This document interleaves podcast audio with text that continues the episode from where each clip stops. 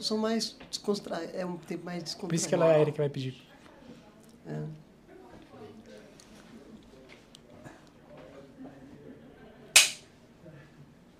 Olá pessoal, está começando mais um episódio do Papo Solar aqui direto de Campinas, São Paulo.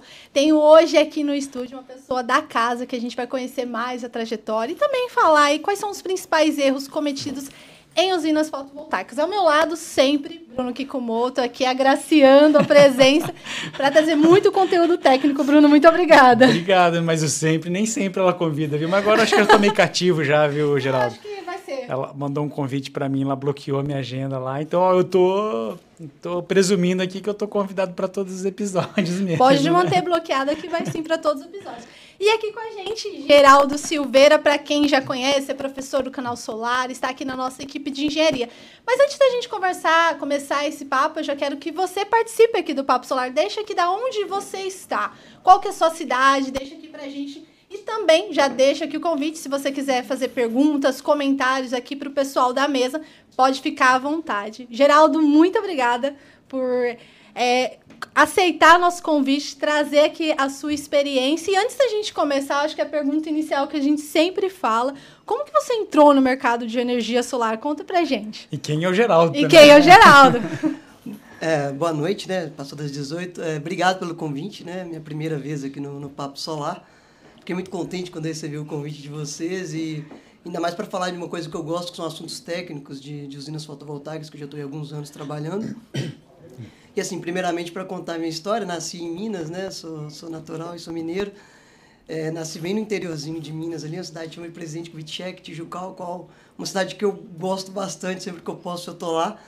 E, aí saí para estudar fora, né? na- porque para fazer engenharia elétrica.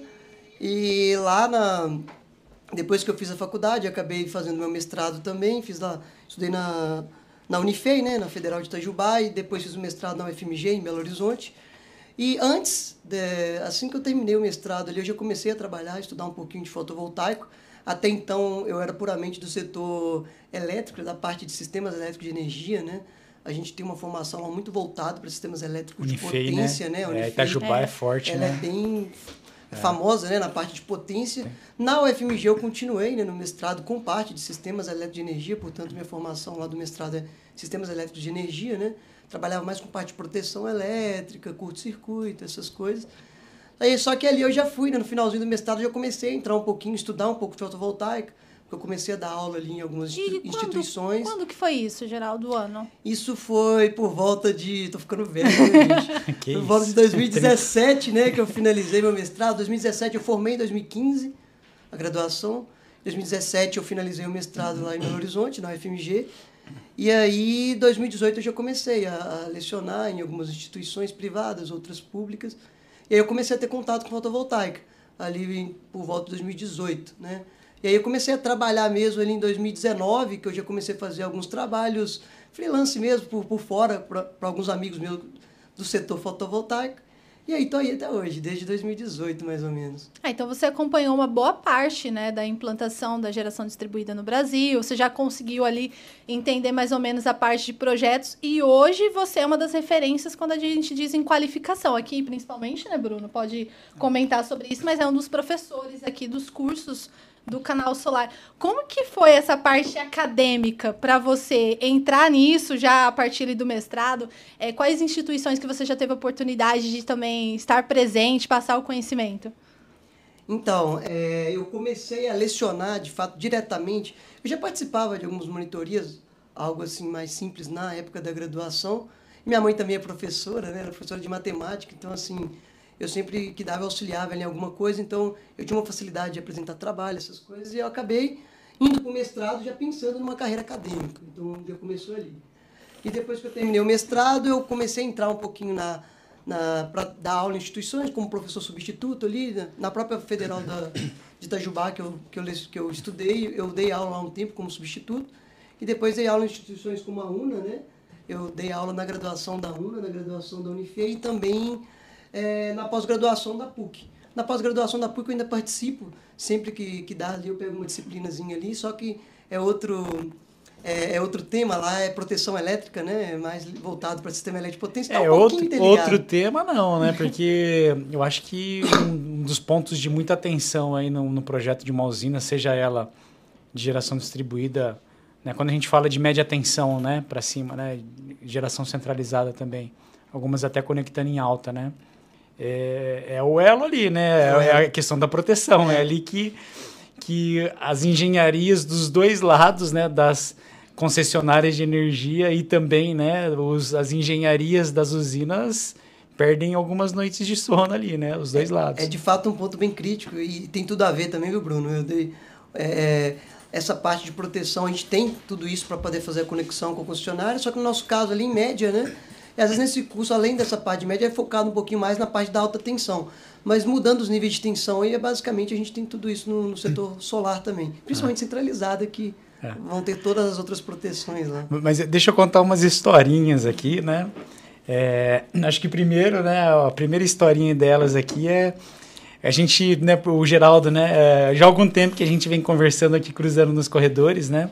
Para quem não sabe, o Geraldo ele está à frente aqui a, a equipe de engenharia da CS Consultoria, que é uma empresa do grupo aqui do Canal Solar.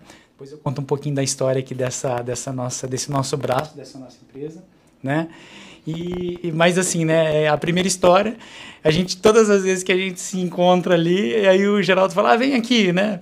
Deixa eu mostrar para você o que aconteceu aqui nesse projeto, né? Ah, isso aqui não estava dando certo por causa disso e tal, e a gente propôs a, a, solução, e agora como é que tá, né? Aí daqui a pouco eu passava lá de novo, o Geraldo chamava eu de novo. Eu falei, pô, nós temos que fazer um podcast para falar das coisas que estão dando errado, dando errado nos projetos, para que as pessoas vejam isso daí e façam as correções, né? Então, é, eu acho que a, a, a, primeira ideia né, que a gente teve aqui foi do, do Geraldo vir para falar disso, né? E aí, então, Geraldo, o que está dando errado, né? Vamos falar tecnicamente aí falando, né? Nos projetos de energia solar, seja aí de, de geração distribuída, geração centralizada, que são os projetos aí que a CS participa. Então, Bruno, é, a gente hoje na CS Consultoria, que a gente presta consultoria para diversas empresas, tá? E, e para o país inteiro, tá? É, a gente tem aí a questão de problemas em, é, em sistemas fotovoltaicos começa ali na parte de projeto. Tá? Então, assim, às vezes a gente tem uma ideia que ah, tem muito problema no comissionamento, mas o pré-comissionamento, ele é assim, ele é crucial para a gente ter um comissionamento legal e um comissionamento aprovado. Uhum. Então, assim, empresas com mais experiência no setor, elas já sabem dessa importância de fazer um projeto legal, um projeto com revisão. Então, assim, a gente pode dividir em partes. A primeira parte que eu queria comentar um pouquinho é a parte de projeto, tá? Então, no projeto ali, a gente tem uma coisa, coisa que considero essencial, é você ter uma engenharia de proprietário ou você ter um revisor ali de, de projeto. Então, empresas que já é, é, possuem, vão fazer um investimento em uma planta como essa, a gente sabe que plantas de mini geração já são projetos milionários, você não encontra nenhuma planta aí com menos de um mega que você não vai investir alguns milhões nessa planta. Então você tem que começar ali com problemas de projeto. Então os, pro, os problemas de projeto que a gente pega muito aí. Então chega o projeto, então um investidor principalmente que acontece aqui com a gente. O investidor ele quer implantar uma usina, mas ele não é do ramo do setor solar. Uhum. Então ele vem até o CS Consultoria, né, que é do grupo do Canal Solar, ele fala, olha, eu preciso desse serviço, e aí o que, que a gente faz? A gente passa a revisar todo o projeto do EPC que ele faz. E ali a gente começa a coletar esses problemas. Né? Então, todo tipo de problema acontece nessa parte de projeto. Eu, eu, eu Quais são os dizer, top? Olha, dimensionamento principalmente. Dimensionamento do quê? Dimensionamento de barramento, de cabo, apesar de, de parecerem simples, né? principalmente a parte CA, que o pessoal já veio migrando de uma, de uma de coisas que você vê na escola técnica ou na, na, engenharia, né? Que é a parte CA, mas na parte CC tem muito dimensionamento que o pessoal não faz. Eles acham que é simplesmente, ah, vou utilizar o cabo 4mm e 6mm. Não, existe uma norma. A gente tem a, a 16690 que toca e rege tudo isso. Tem então, bifacialidade, é, né? Tem bifacialidade. O pessoal não tem considerado ganho de bifacialidade. E isso, o próprio comissionamento acaba ajudando a gente muito. As medições hoje de curva IV que a gente faz, né, que tem um sensor de irradiância, a gente acaba medindo irradiância que dá, dependendo do albedo, né, do tipo de solo que você tem ali, é, você tem uma geração pela parte traseira dos módulos e, eles não consideram essa corrente. Enquanto que chegou aí, pegar os casos que a gente é, fez ensaios aqui, igual você falou, curva IV, né? O, quantos mais ou menos aí de percentualmente aí de ganho de Bruno, bifacialidade? a gente já tem levantamento aí de ganhos aí de entre 7 até 13, 14%, ou seja, é um ganho Caramba. relevante. Se você E o colocou- pessoal acaba desconsiderando simplesmente isso. ignora, acha que o bifacialidade não vai dar nada. E principalmente é, fileiras ali que estão muito é, espaçadas, que a gente chama de pitch, né? O espaçamento entre fileiras ali. Que você tem ali um, um, um grau para o raio bater ali e refletir para o módulo, para ele captar aquilo. E você tem ali um terreno que tem uma capacidade de reflexão boa daquele, daquela irradiância, então você acaba tendo um ganho maior de bifacialidade. Fora, né, Bruno, que outra coisa que o pessoal não coloca que é a sobre-irradiância. Que a gente tem ali o, o, o datasheet do módulo Verdade. com mil watts por metro quadrado. Verdade. A gente mede 1.200 watts por metro quadrado aqui no, em várias Campinas. regiões do país. Em Campinas, que é uma região, na região sudeste, É. né? Quase região sul aqui, bate 1.200, é um bom ponto. Eu mostrei pro Bruno faz pouco tempo, uns dois, três meses, a gente pegou 1.190 aqui em Campinas.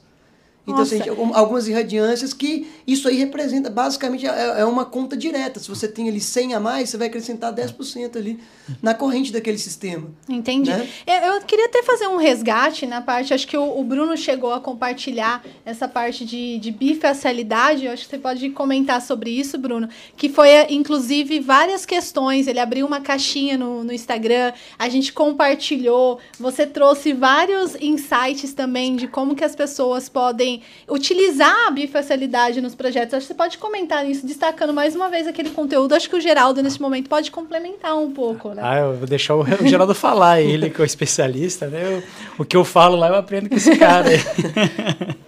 Então, a gente tem aí alguns ganhos né, é, bifaciais. A gente, inclusive, colocou, foi uma das... Olha isso aqui, curioso. Quando eu cheguei aqui no Canal Solar, primeiro mês, eu lembro, era um outubro, assim, o Bruno falou, ó, vou fazer a primeira turma, era a primeira semana que eu estava aqui.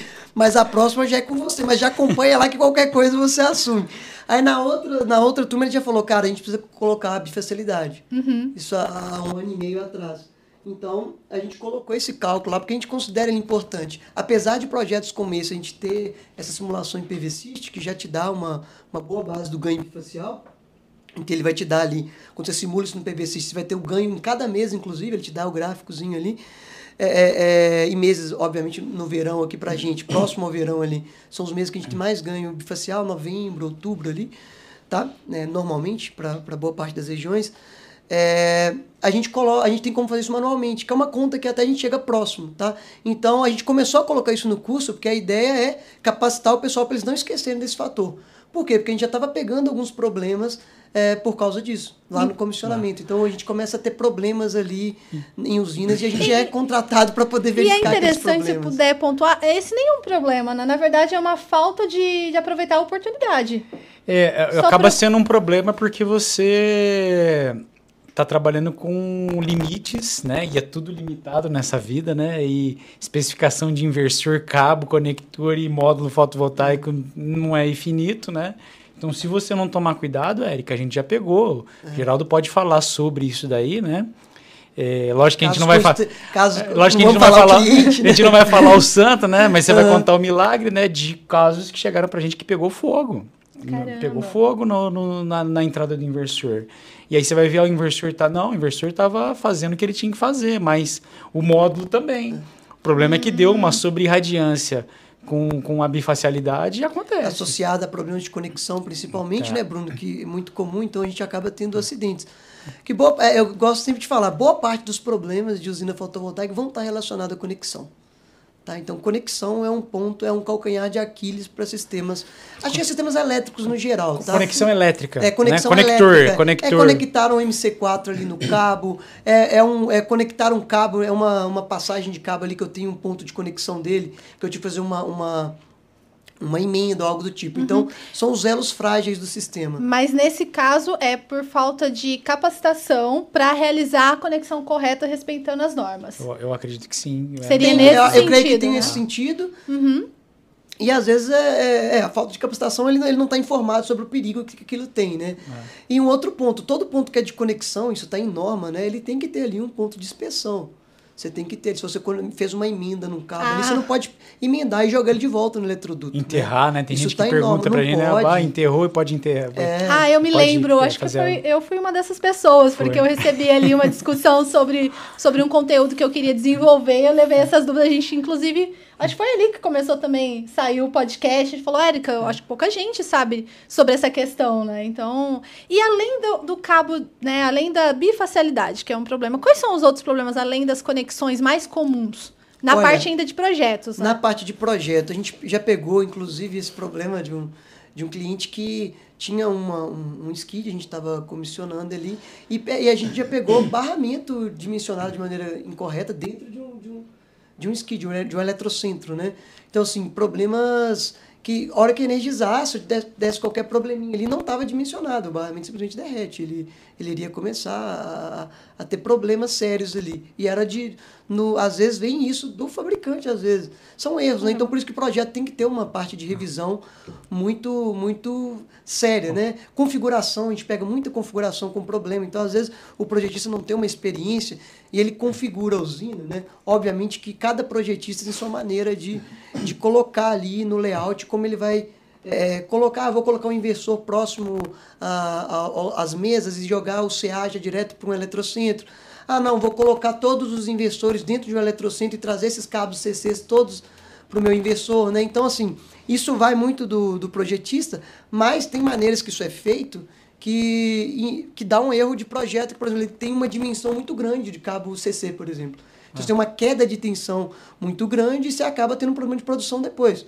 E, obviamente, e é além de ultrapassar o limite da queda de tensão, que é um perigo. Você teria sobredimensionar o cabo num, num caso como esse. Então, às vezes, é um, é um problema básico ali de, de começo de projeto que acaba gerando um problema depois. Você sabe que esse problema de barramento né, não é tão comum. Você falou que pegou aí, né? Mas o maior, o maior susto que eu tomei numa usina solar fotovoltaica foi por causa de um barramento. Vou te contar um pouquinho a história. Uma coisa antiga, um dos primeiros comissionamentos que a gente fez, tá? O... A gente estava lá para comissionar dentro da sala dos inversores. Era uma salinha né, em alvenaria feita. E, nossa, foi a gente ouviu um estrondo e era numa fábrica isso daí, era num telhado, né?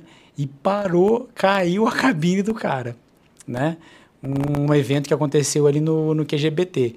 E aí a gente descobriu dois problemas, né? A causa raiz do problema, que era o barramento, que como você falou, ele tinha, ele estava subdimensionado, e aí ele chegou a derreter ali, né? De tanta, né? Enfim, né? partindo a usina pela primeira vez, né? Você vai olhando, você tá olhando para tudo, né? E, e ele chegou a derreter ali, um encostou no outro e um curto franco entre fases ali e derrubou. E aí o segundo problema que a gente encontrou com esse problema foi um mau dimensionamento dos disjuntores. Porque, né, pela seletividade, coordenação, não sei aí você é o especialista nisso, deveria ter caído a proteção do quadro, porque foi um curto na cara do, do disjuntor ali no quadro. Seletividade. E, e foi derrubar, na verdade, a cabine primária, né? E eu acho que tinha a ver com, com o nível de curto-circuito do, do disjuntor, alguma coisa assim. É, de- é, é, é um tipo de problema também que acontece. A parte de proteção, né, eu vou falar um pouquinho sobre ela, que é a parte que a gente pega, a gente faz mais na parte final da análise do projeto. Primeiro a gente vem seguindo a ordem, CC, CA, né, toda análise de projeto. É, só antes de chegar nessa parte de proteção, eu queria comentar que às vezes a gente pega problema também ali. É um projeto que é típico de, de pegar problema no aterramento. Dificilmente vai vir um projeto de aterramento legal. Esse aí é, talvez seja o campeão de audiência. Caramba. De, de O 100 Paulo- usinas, O professor 90 estão com projeto de aterramento errado ou não tem projeto. O Paulo Edmundo deve estar vendo o episódio aqui, ou vai ver e O tá... professor Paulo, ele, ele já bate o olho nisso e já fala assim, o Geraldo daqui a pouco me liga. porque é um problema muito, muito... É porque, assim, é, é, problemas que envolvem efeitos eletromagnéticos, né, como aterramento, que depende de toda uma modelagem matemática, de programas específicos, eles normalmente o pessoal tende a, neg- a negligenciar. Às vezes negligenciam por falta de conhecimento mesmo, não, não sabe como fazer, ou para simplificar, fazer um projeto simples de aterramento. E não é assim que a coisa funciona. Você tem que ter um software específico ali para simular com, a, com o número de camadas certas do solo, que está previsto em norma, é, para simular as tensões de toque e passo. Então isso tem todo um procedimento ali, um passo a passo. Esse eu creio que seja o campeão, Érica, de problema em Não. análise de projeto. O projeto de aterramento. aterramento nunca vem correto. É, Quando enquanto- tem, né? Quando tem. Quando, Quando tem. tem. Quando tem, tem. às vezes nem vem projeto de aterramento. é. Gente. Já teve cliente que já falou assim, olha, cara, não, a gente já tentou bater com o meu EPC e não tem como. Se eu cobrar projeto de aterramento, minha obra não sai. Eles viraram para mim e falaram assim. Nem é tão É, alto assim é, o custo, na verdade. eu acho que é falta de informação Mas é mesmo. porque poucas pessoas fazem, Bruno. É. O problema Mas- é que poucas pessoas fazem ele direito. É. Você tem poucos especialistas aí que são capazes de desenvolver um projeto de aterramento adequado É. para uma usina solar. Não, e teve até um caso aqui que, eu, eu não sei se é da tua época, Geraldo, se é anterior a você, mas eu lembro que alguém me falou que deu um problema nos inversores de uma usina, Érica, assim, uma usina de 2 MB meio, alguma coisa assim. E, e o fabricante olhou lá e falou, ó, me dá o projeto de aterramento. Aí não Nossa. tinha. Aí ele falou, não, olha, arruma essa questão do aterramento, que sem o aterramento a gente não consegue nem aferir se o problema é do, do, do inversor, ou se o problema é alguma outra coisa. E aí, como é que se faz para colocar o Isso que aterramento? depois. Né, no, no pós não tem o que fazer, inclusive a própria norma, né? Acho que é a I3E que fala, que ela tem, o professor Paulo sempre gosta de falar, eu sempre ouço com atenção quando ele vem falar que ele é referência para a gente aqui em questão de aterramento de usinas fotovoltaicas e, eólicas também. Ele sempre fala que você tem que fazer o melhor projeto de, de aterramento. Isso, isso é, um, é um trecho que é citado na norma, porque depois você não vai poder medir mais nada, você não vai poder fazer. Então, tudo que envolve aterramento, você é, para áreas grandes como uma usina fotovoltaica, você tem que ter previsto em projeto. Não, e eu imagino nesse, nesse questão, você não vai conseguir fazer o aterramento depois, o prejuízo que vai gerar para o proprietário e para os investidores da usina, né? É. O aterramento Você vai ter que dar um um jeito, né? Vai ponto, ter né? que cavar a vala ali, Sim. vai, vai ter que dar Vai um ter que jeito. fazer- é, porque isso É. tem a ver, inclusive, com a segurança Com da a usina, segurança, né? talvez a segurança seja o ponto mais importante. Não é um ponto que afeta tanto na operação da usina, só em alguns casos, né, Bruno, que você tem uma conexão É. com o aterramento, você precisa de uma referência para algo, mas no geral é um ponto de segurança, porque o aterramento tem que ser muito bem cuidado, principalmente para as partes externas ali do sistema. Porque o aterramento ele é pensado para proteger, você tem uma cerca em toda usina. É comum. Então, é, quem está do lado de dentro, né, ele tem que ser uma pessoa qualificada para estar ali. Se tem ali tensões de 1.500, que é o comum que a gente tem hoje. Imagina se. Então imagina-se que ali dentro esteja uma pessoa qualificada que saiba dos riscos que tem ali. E quem está de fora? Se tem uma criança é, colocando a mão numa cerca ali, eu tenho um curto-circuito franco, vai para o meu aterramento, der uma tensão de toque ali maior do que ela suporta. Você pode matar uma pessoa. Ai, né? realmente- Então, assim. Aí, às É. vezes, eu, eu já vi essa discussão já É. em projetos, aí o cara fala, ah, mas qual que é a chance de uma criança colocar a mão na cerca? Tá, quem que vai assumir a responsabilidade? É. Que não, nunca vai ter uma criança quando acontecer um evento, né? Exatamente. Aí no final né? ninguém assume, né? Porque Lógico, a imagina. severidade, é assim, ah, a probabilidade é pequena, beleza, eu concordo, mas a severidade é altíssima. Se a- não acontece sempre, mas se acontecer é fatal, né? Creio que nenhum engenheiro queria apostar o CREA dele que vai morrer uma criança num Não, projeto e- que, que, ele, que ele dimensionou errado ou que ele não fez. E né? a segurança, né? É. Isso é uma questão de colocar a cabeça no, no, no travesseiro, travesseiro, sim. e falar, poxa, né? Eu, eu conto essas histórias aqui, viu, Geraldo? Quando, quando a gente. Quando eu tinha uma empresa de integração, né? Eu não dormia direito, cara, porque eu falava, meu, será que não vai cair alguma coisa? Por mais que você tenha feito da forma correta, né? E imagina se você fizer da forma incorreta, de forma deliberada, vai dar pau, Aí né? é pior, né? Eu não não- E consigo quantos problemas que tem chegado pra gente aí, né, Bruno, de análise de causa raiz de incêndio, né? não. É. É, eu já, perdi até a conta desde que eu entrei. Infelizmente, Quantos, é. quantos casos de incêndio que a gente já participou de laudo, de perícia. Então, inclusive em casa, né, Bruno? Projeto que, que queimou a casa do cliente inteiro. É, em residência não é, tão comum, mas em usinas É, aqui sempre chega. sempre chega. é. É. Um ou outro em casa acontece, a maioria em usina. Mas assim, É. de qualquer forma não tem um prejuízo humano ali, né? Uhum. Graças a Deus, mas você tem uma perda de equipamento ali absurda. Sim. Queimas de muita Antes coisa. da gente entrar nesse tema, porque tá no tópico aqui de incêndio, eu quero pa- partir, né? O processo. A gente falou ali dos projetos. Verdade, isso já foi tudo isso. Só falamos na parte de De projeto. projeto. E a parte de Verdade. instalação, né? De começar a colocar a usina em pé. Quais são os, os riscos que pode acontecer se uma pessoa negligenciar uma parte ali, uma norma? Porque eu acho É. que isso traz, chega aqui também para a CS. Acaba chegando para a gente, a gente tem um serviço que, de engenharia do proprietário que contempla também a vistoria em obra, então assim, a gente acompanha todo o, desde o início, né? Então a gente, desde a parte de contrato, né? Entre investidor e EPC, acompanhamento da obra, né? Que a gente tem que ter um site manager ali acompanhando, a gente tem que ter um cara gerenciando isso no escritório e outras pessoas envolvidas na vistoria. Então a gente acaba pegando é, problema na, na- no dia a dia de obra ali. Ah, então é, tem que cavar uma vala na profundidade correta, tem que, principalmente de estaca, né, na hora de cravar as estacas ali, tem que ter a angulação certa, tem que estar na posição correta para não, para não, para aquilo não tender para algum lado e, e a mesa não ficar torta, né, na hora de montar. Essa parte, é, quando tem o acompanhamento, a gente acaba pegando ali e já vai corrigindo em campo. O problema é que nem toda empresa faz esse acompanhamento. Então, a hora que ele percebe que teve esse problema, a obra já evoluiu muito. Tá? Então, um ponto de, de problema ali dentro do canteiro de obra, você tem má inclinação aí de, de- dos piraletes ali da, da- das estacas, né? Que vão, vão suportar o- as estruturas dos módulos. Você tem ali é, problemas de drenagem, acontece muito problema de drenagem. Então, o pessoal não faz o projeto de drenagem. Não é comum.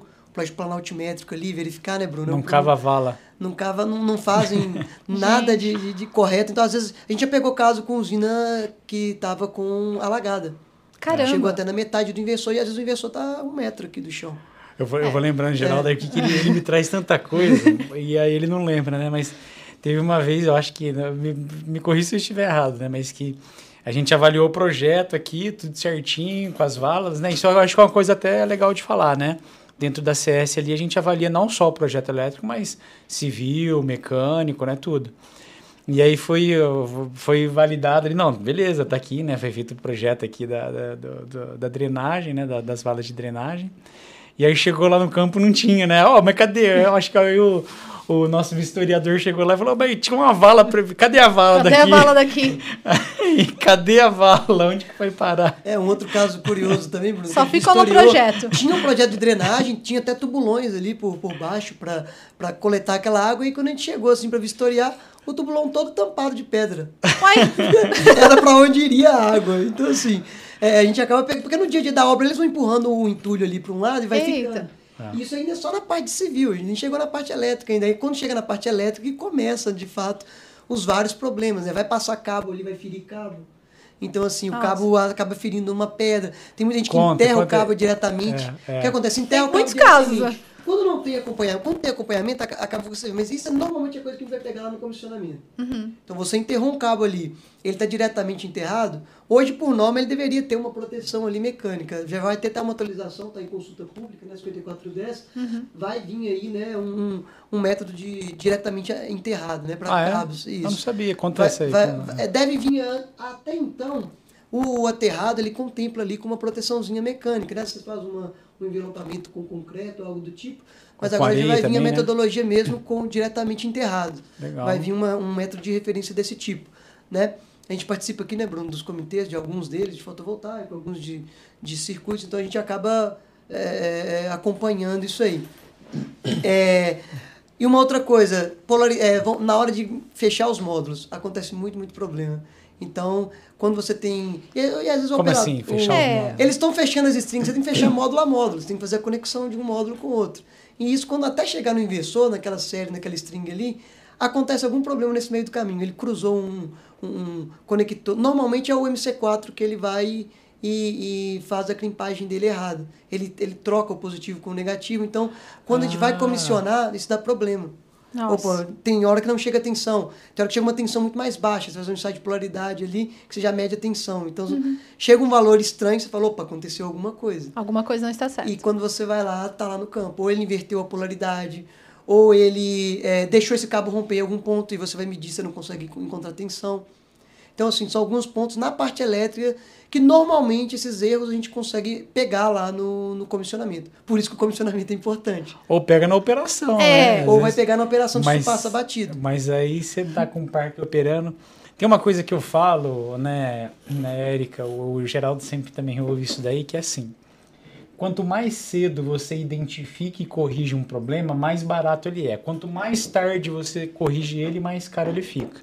né? Então, idealmente, né, dentro ali da- das análises ali de engenharia de proprietário, a gente faz certificação de projetos também, né, para bancos, coisas desse tipo, né? E... Ah. Olha, eu não sabia É, disso. não, e olha que eu sou jornalista aqui, É. não tinha essa informação. Tem uma linha de financiamento, né, Bruno Tem, CRI, né? Tem. Que alguns, E como alguns que é investidores- essa parte de certificação? Tem alguns critérios que devem ser São- obedecidos? como não tem uma. A gente sempre se baseia em norma, né? O Geraldo pode falar melhor disso aí, né? Mas normas e boas práticas de engenharia, né? Não tem um, um padrão assim, né, definido, mas aí tem o padrão CS de qualidade. É, tem o nosso é bem padrão. rígido, né? É basicamente o seguinte, o banco, né, ele vai emprestar o dinheiro para alguém investir em uma usina. E obviamente ele vai receber aquelas parcelas com o dinheiro da energia que é gerada, né, simplificando aqui em miúdos. E aí o banco o que, que ele faz? Ele precisa de uma garantia. Qual que é a garantia do banco? Eles vêm até a gente e falam, olha, é, ele vai falar com. Inclusive, inclusive, é um caso engraçado, que não é o banco que contrata. Ele faz o EPC contratar. Ele fala, olha, você vai ter que contratar uma engenharia do proprietário para acompanhar e me passar esses laudos. Por quê? Porque o banco quer garantia que aquela usina vai operar, vai operar bem para ele poder receber as parcelas do financiamento. Para ter Então, uma a gente- segurança no, Isso, no então- investimento que ele vai fornecer. E aí o EPC passa todos os projetos para a gente. Por isso que eu falo, essa parte de projeto eu considero a mais importante para identificar erro. Porque é um erro que você pegou no papel, você pegou no computador ali. É um fácil erro que só de gastou corrigir. homem e hora, simplesmente. Ah. Deixou chegar pra, na instalação, aí você vai ter que fazer manutenção corretiva. É o que o Bruno acabou de É. comentar. Quanto mais Como é tempo, faz?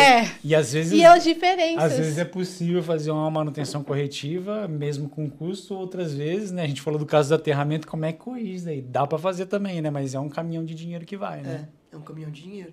E quais são as principais é, correções que são realizadas? O Bruno também pode comentar. Em qual? E o impacto. Na, na usina, depois que ela começa a Na parte operar. de projeto. Na Ah, parte Ah, é, você tem, você tem troca de cabo, às vezes. Troca de eletroduto, a gente sempre pega problema com eletroduto, mas dificilmente alguém vai corrigir trocando eletroduto. Mas cabo é bem comum. Eles vão, ah, esse cabo aqui tem que trocar, troca de conectores MC4, é, aperto de conexões, a gente tem também um SAI que é torqueamento. É, nessa parte de pegar problema, talvez a inspeção visual é um, é um ponto muito importante. O pessoal não dá muito valor, né, Bruno? Mas a, inspeção visual você acaba pegando ali boa parte dos problemas que tem na usina, visualmente mesmo, sem precisar de nenhum, nenhum equipamento. drone. Quando eu acompanhava mais de perto aqui, Geraldo, tinha uma estatística, né? Mais, não sei se está assim ainda, né? Mas que mais ou menos 85% dos problemas que a gente pegava era na inspeção. Não precisava ligar um equipamento, não precisa ter um Só olhando. Só no é- olhar crítico ali dos vistoria. nossos é, inspetores ali, nossos técnicos de campo ali, a gente já pegava isso aí, 85%. E obviamente a gente tem né, um roteiro para seguir, a gente vem. é, é, eu chamo isso de, de um. É, de um, é um checklist vivo, tá? Porque a cada usina que a gente visita vai mais um item pro checklist. Então, assim, os meninos de campo hoje que rodam, a gente vai de vez em quando, mas um pouco mais raro hoje, mas todas as equipes de campo que ficam rodando, eles vão informando, né? Então, é até uma coisa que eu falei com o Bruno que o que eu acho de diferencial no serviço que a gente oferece hoje, que acontece, um serviço de comissionamento ou de vistoria ou qualquer outro relacionado a medições que vão impactar na, na produção e na operação da planta, ele, primeiro, é um exi- um- um- uma tarefa de muita responsabilidade. Então, Sim. todas as nossas tarefas aqui do CS são acompanhadas pelo time de engenharia de escritório. Então, se eu tenho um campo, hoje, hoje um técnico nosso foi para Cuiabá. Amanhã ele já começa a operar lá. Tudo que ele for reportando, a gente já tem um aplicativo ali, ele vai tirando fotos, vai chegando pra gente, a gente vai atualizando, vai vindo aqui, ó. É, e a gente já fala, Silvio, confere aí é, essa string número 3, tá com problema. Verifica. Então, é, é, muitas empresas comissionam hoje, mas muitas delas comissionam por comissionar. Ah, vê a medição, tá um número ali, mas não tem um olhar crítico para É. aquela medição. Mede, não sabe nem se mediu certo, E, né? não, e às vezes não Nossa. sabe interpretar a informação que aconteceu. Então o diferencial ali é, inclusive a gente tem um ponto aqui que é de discutir com o cliente é, resultados. Então a gente tem alguns clientes aqui que são bem. Eles interagem bastante com a gente, que a gente pega o relatório e a gente vai montando. "Ah, Mas por que aquilo? Então tem, tem uma explicação cada ponto. Não é uma medição que vai virar um relatório e você entrega um papel, não. Aquilo tem uma explicação. Se tem um erro, tem uma explicação e tem uma correção. É, um Geraldo, de- rapidinho, só. você falou que tem um checklist aí, tem um passo a passo. Exi é, existe. Eu tô perguntando mesmo, de verdade. Existe um. A gente tem isso aqui? Ah, mas a gente vai passar acesso? A também? gente tem, a gente tem um checklist interno. O- o- os nossos técnicos de campo que vão vistoriar, o caso vá algum engenheiro também, a gente vai com um checklist e tem aquelas etapas, de, de- principalmente na inspeção visual. Ele já vai com um checklist do que deve fazer. Dá pra gente compartilhar aqui, fazer esse desafio? Então, né? é, a gente pode talvez compartilhar parte dele, né? Ah, Nem ah. todo, porque assim. Da inspeção visual dá pra gente compartilhar? É, o da inspeção visual dá pra, dá pra compartilhar um básico pro pessoal que tá assistindo. Então tá. Então quem estiver assistindo, a gente vai deixar depois aqui um Já link comenta aqui, aqui, né? eu É. quero. Ah, é, assim, é, comentam eu quero aqui. Hashtag Mas depois, quando, quando for pro ar, né? Agora a gente tá ao vivo. A gente coloca um link lá, então as pessoas vão pedir, solicitar ali e a gente pode mandar. Até oh. pra gente, né? Vamos, vamos, é, qualificar o pessoal. O pessoal a fazer, a fazer a coisa, fazer. A coisa correta. Legal. Não, isso é perfeito. Mas eu e... gostei muito que você falou, desculpa te interromper de novo. Você falou que o checklist ele é vivo, né? Porque a gente aprende to, a projeto a projeto, dia a dia. Dia a dia e assim, Bruno. É, é, ele é vivo porque cada, cada usina que você vai, você acaba pegando um problema que você nunca viu. Tá? Essa semana mesmo chegou pra gente, foi, foi ontem, né? Segunda-feira, é, é, um ensaio de, de demografia comum de comissionamento que a gente faz. É um problema que já está relatado na literatura, mas nunca tinha aparecido para a gente. Era um módulo com vários quadradinhos de células ali com problema Opa. que não era comum da gente pegar. E aí eu peguei e falei assim, cara, isso aqui é um problema diferente. Esse você não mostrou. É, esse é eu não que eu não estava aqui, né? É, o, o, Alexandre me mandou uma foto, o Alexandre é um dos nossos técnicos, e aí eu falei, peraí, Alexandre, vamos ver o que está acontecendo. E engraçado que ele me mandou isso não era fora de horário, eu estava na academia. Eu falei, opa, peraí, deixa eu ver isso aqui eu nunca vi. E aí, dei uma olhadinha lá, falei, caramba, esse aqui, eu sabia o motivo, né? Ah, porque a gente tem esse na tipo literatura, na literatura. Né? Mas não, não tinha aparecido pra gente. Era uma anomalia que não é tão comum de acontecer. O que, que é isso aí? E que, que é? é? É problema do módulo mesmo, problema de fabricação. Ah. O módulo tem que ser trocado. Era uma usina nova que veio com esse módulo, com esse problema de fabricação. Já teve outros tipos de problema de fabricação, que a gente já pegou, tá? Mas esse era diferente. O padrão do, do, do eu vou compartilhar algumas imagens com o pessoal. Junto com o checklist, eu mando algumas termografias também, Bruno. Eu libero Legal. algumas termografias. Ah, boa. tá? É. O pessoal ver normalmente como esses, como esses problemas acontecem ali na prática. Não, e aí eu já deixo aqui um adendo, antes da gente compartilhar, a gente tem um artigo também que foi escrito sobre isso. Foi capa de ah, revista. verdade. Né, que a gente mostra ali como é verdade. é feito. Na edição do Intersolar. Né? Exatamente. Né? Então Exato. dá para o pessoal também checar lá. Não, e é interessante é que eu lembrei de um caso aqui, isso é muito legal, né? A gente consegue, né, o pessoal da CS ali, o pessoal do Geraldo consegue diagnosticar problema, pessoal daqui da base, porque assim, lá no campo o pessoal vai medindo é. e é uma loucura, né? E é um diferencial nosso que o pessoal manda essas medições aqui e tem aqui a equipe de engenharia, né? Dois, três engenheiros só alocados só para isso aí, né? E os caras identificam, por exemplo, problema, Érica, sem ter pisado na usina. Já bateu curva V aqui, assim, uma inclinaçãozinha pequena assim na curva que talvez aos olhos de alguém menos crítico e menos experiente, Passaria. ah, tá bom, né? E aí o cara sem pisar na usina, o cara falou assim, ó, dá uma olhada aí na usina, porque eu acho que tá desnivelada essa mesa, né?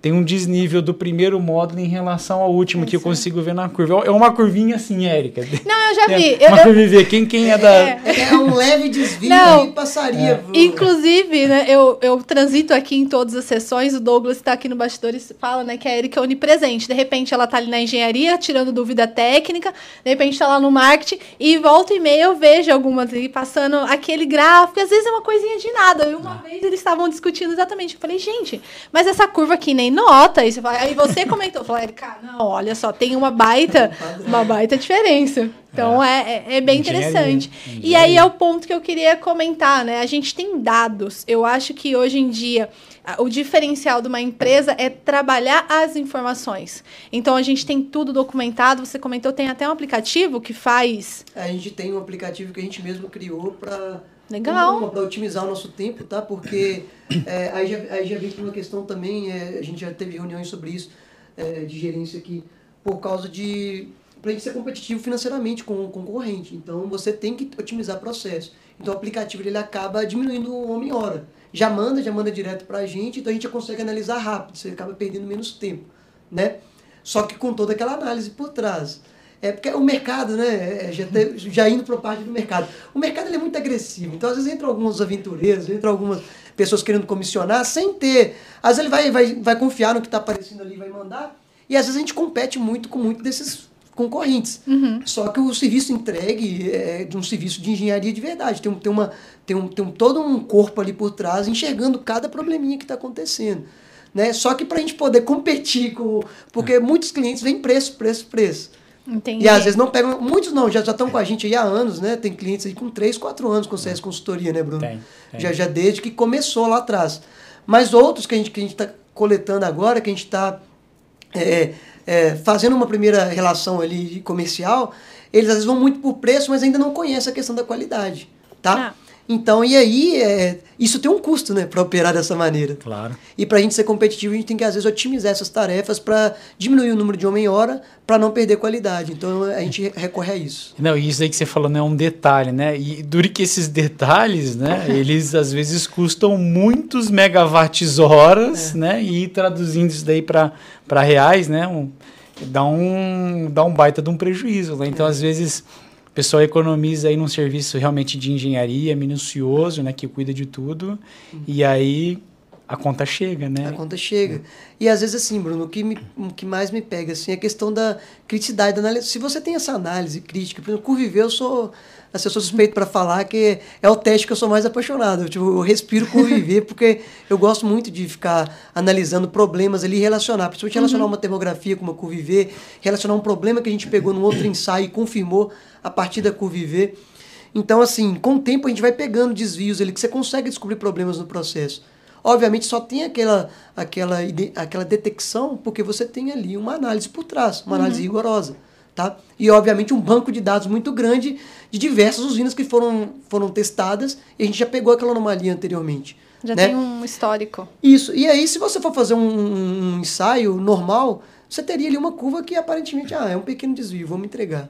Hum, aprovado. Não. E não, e é uma coisa até que pega. Às vezes o cliente nosso fala assim: ele não, o cliente não quer ver desvio, o cliente não quer curva reprovada. e às vezes a gente, a gente às vezes encontra até um. É, tem que conversar com o cliente: olha, repro, mas reprovou porque a gente detectou, porque a gente tem um método de detecção muito apurado. Por isso que a gente pegou o problema. Que bom que a gente pegou, porque não, o crivo aqui é alto. na operação aquilo está gerando um prejuízo, ele não está enxergando. É. Por quê? A curva V, ela vai, ela relaciona a tensão e a corrente ali do, do sistema. E você tem um ponto de operação ótimo, onde você tem ali, a gente chama de é, é, um ponto de potência máxima, que é uma tensão máxima, corrente máxima. Se está com aquele desvio na curva V, o seu sistema pode estar tá operando fora daquele ponto. Você tem um desvio ali que impede de você gerar aquela energia. É uma perda que ela não é computada, às vezes, para o monitoramento do sistema, porque para o sistema a corrente, tá, a string está injetando corrente. Uhum. Entendeu? Entendi. É, Isso gera prejuízo. É, isso e é um ponto que eu queria trazer, que a gente falou de projetos, a gente falou sobre a parte de operação, comissionamento, mas um ponto que eu acho que muitas pessoas têm dúvidas, principalmente os investidores, é a usina está operando, surgiu um problema, agora a gente pode abordar a questão do incêndio, né? Sim. O custo, para quem que vai, né? Como que vocês avaliam isso e a importância de uma empresa de consultoria para dar essa assessoria de guiar o cliente, seja ele o proprietário, o investidor? O, o vai para o cliente, né, para o dono da planta, ou, enfim, né, o proprietário, a não ser que ele mostre que o problema foi causado por alguém em alguma etapa do projeto. Senão ele vai com ele que vai pagar com isso daí como não gerando, né? Uhum. É, com problemas de segurança, queimas de equipamentos, Sim. né? Então, até você falou ali na, na questão do, do comissionamento, né? De, de pegar os problemas que tem gente que fica bravo, né? Com com, não, Tem mas, cliente que não gosta do resultado, ah, por que reprovou? Mas isso que, é, isso que é interessante, né? O ideal era que a gente tivesse pego isso daí durante a montagem, por Sim. exemplo, né? Às vezes acontece da gente pegar, às vezes é. não acontece. E mas... tem problema que você não vai conseguir detectar é. visualmente. Então, de fato, o comissionamento é importante para isso. E pega no comissionamento. Por ah, isso. mas aí o que, que acontece? Você está você tá ainda com, com a equipe de montagem, né? Geralmente, quando a gente comissiona, a usina acabou de ficar pronta. E aí você pega com a empresa de campo lá, com a empresa de EPC lá em campo ainda, então você não precisa mobilizar ninguém para fazer aquele reparo, né? E o problema aconteceu, tem que corrigir. É mais barato corrigir naquele momento do que entrar em operação, aí depois descobrir que está com problema, mobilizar pessoas, né, para fazer o reparo. Então, é, o cara fica bravo, mas ele. É a função dele, é né? Mas. É, é porque ele, ele, para ele, ele quer o mundo perfeito, gerando tudo aprovado. Ah. E normalmente aquilo que foi reprovado exige intervenção. Intervenção é custo. E tempo também, tempo, né? né? Que gera menos, é. é. não gera é. receita e vai atrapalhando é. cada Só vez. Só que se ele não corrige, isso atrapalha a receita, porque ele, aquela energia normalmente já foi comercializada. Então ele, precisa daquela energia para entregar para o cliente que ele vendeu aquela energia, uhum. E os grandes clientes hoje, Bruno, quem já está na nossa base há muito tempo, eles já entendem isso perfeitamente. Já é uma conversa, eles fazem é. parte do nosso time, né? Eu já ouvi falar, já, eu já ouvi, tá? Me, me contaram não faz muito tempo num desses eventos aí, que quando chega lá as reprovas, o pessoal já fala, ih, lá vem o Geraldo aí, lá vem. O que, que ele vai Já falar recebi agora? ligação, e-mail, não, tanta coisa que às vezes que a gente tem que ter assim, tem que ter até um jogo de cintura para tratar, mas assim, mas não dá para negligenciar. Eu falei com o Bruno já isso aqui. Cara, eu não negligencio eu, eu não Nada. vou Tá certo. mentir que tá repro, que tá aprovada para entregar um resultado que o cliente quer enxergar. Porque aquilo vai ser prejuízo para ele. Ele pode não enxergar porque é uma string, duas string, três string, mas é um problema, né? É o meu dever entregar aquele problema noticiado, eu tenho que falar sobre aquilo. Isso é muito bom. É, eu sei que o papo tá bom, mas a gente tem que passar aqui porque a participação do pessoal tá bem grande. Tem gente aqui de Maceió, que é o que tava aguardando a gente aqui. Santa Catarina, Jorge, muito obrigada. José Elineudo, Joel também. Serra, Espírito Santo. Então o pessoal tá comentando Serra, aqui, legal. né? BH, então ali pertinho de É. Minas, né? Eu, Qual eu que é a morava sua em cidade BH. mesmo? Minha cidade chama. Ó, a- sempre foi conhecida como Tijucal, tá? É, é a cidade que eu, que eu mais gosto na minha vida, assim. É, só que lá o nome oficial é Presidente Kubitschek, quando emancipou, né?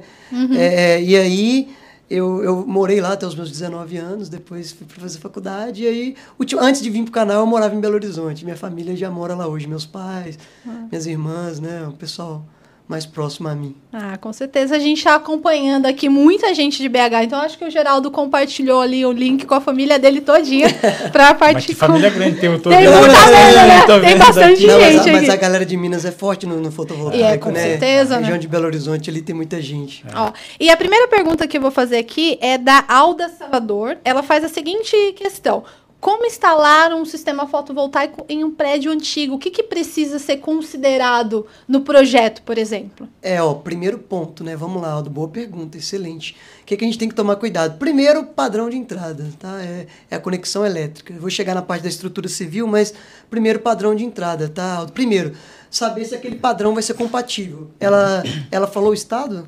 Não, ela não, Não, chegou né? a comentar. Tá. coloca aqui pra gente qual que é a cidade. Mas cada estado. distribuidora tem a, a sua regra ali, mas algumas distribuidoras não vão conectar se o seu quadro, por exemplo, ele não atende. Ele primeiro, se ele, se ele é, vai caber o, o, o medidor bidirecional.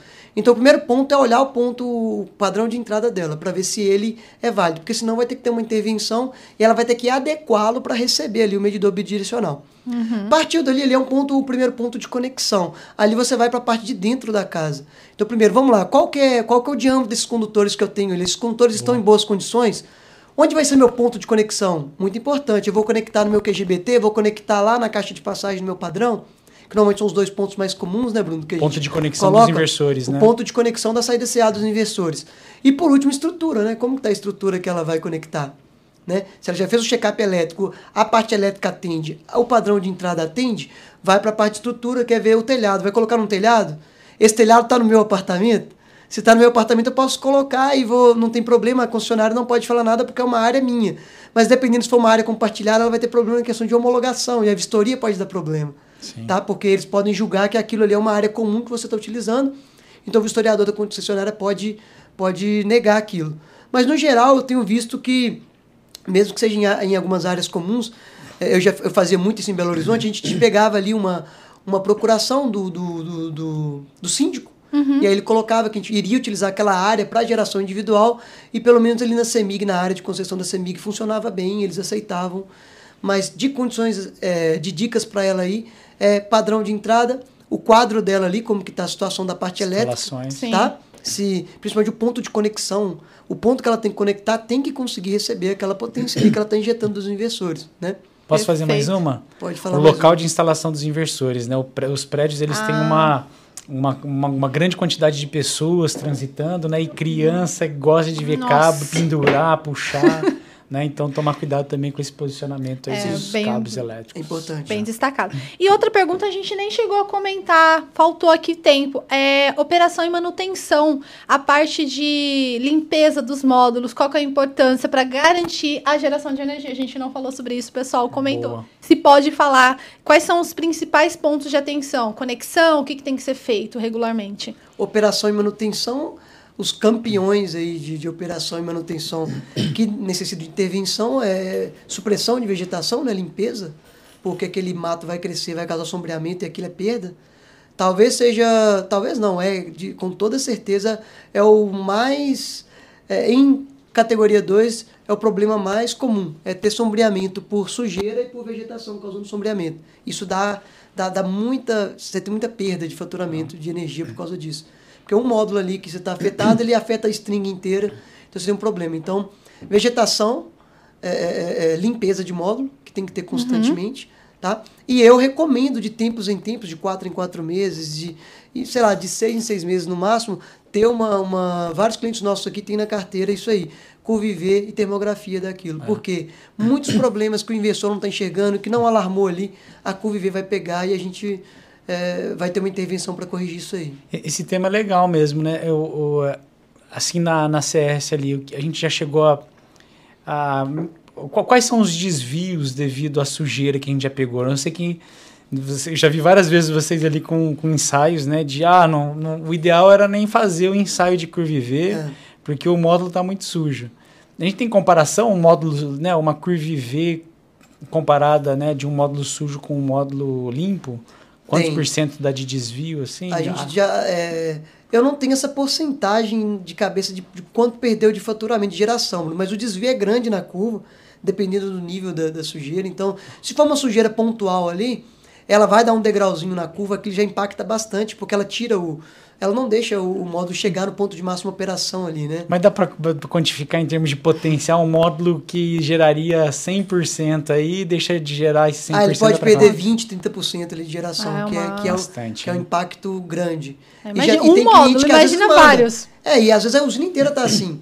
Vegetação, então, é comum. Às vezes o cliente fala, olha, ah. limpou, lavou os módulos antes?